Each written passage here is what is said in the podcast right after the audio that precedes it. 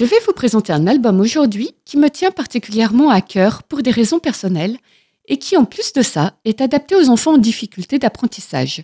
Ça s'appelle Malodinon. C'est l'histoire d'un petit garçon qui refuse les activités quotidiennes. Mais parfois, les demandes des grands réservent de bonnes surprises. Tata déclare Ton bain est prêt Viens barboter, Malo Malo refuse. Non Non et non Il ne veut pas retirer son pyjama. Papa appelle.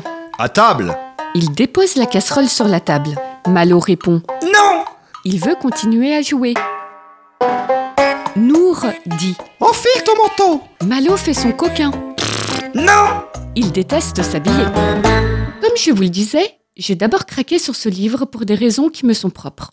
Mon petit dernier s'appelle justement Malo, et dire non est une seconde nature chez lui, un peu comme tous les enfants de 4 ans.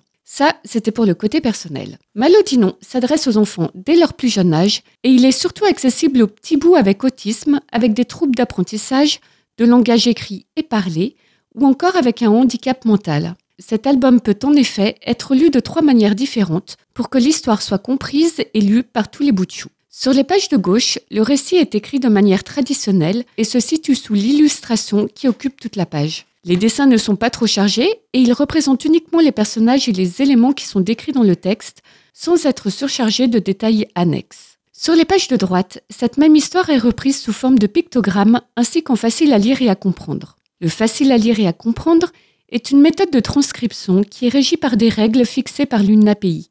Il s'agit d'écrire un texte avec des phrases et des termes plus accessibles pour les personnes qui ont des difficultés d'accès au français écrit et parlé. Voici un exemple. Tata déclare. Ton bain est prêt Viens barboter, Malo Malo refuse. Non Non et non Il ne veut pas retirer son pyjama.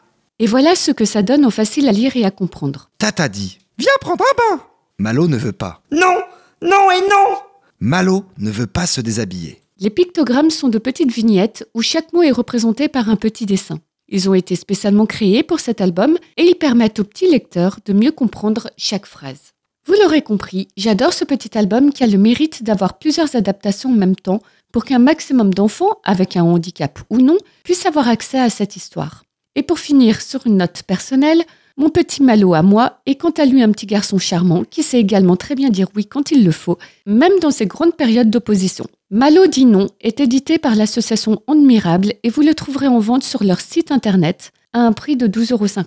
Si vous souhaitez découvrir d'autres ouvrages faciles à lire et à comprendre ou en pictogramme, n'hésitez pas à consulter le site livreaccès.fr et à réécouter les podcasts des petites histoires sur vivrefm.com.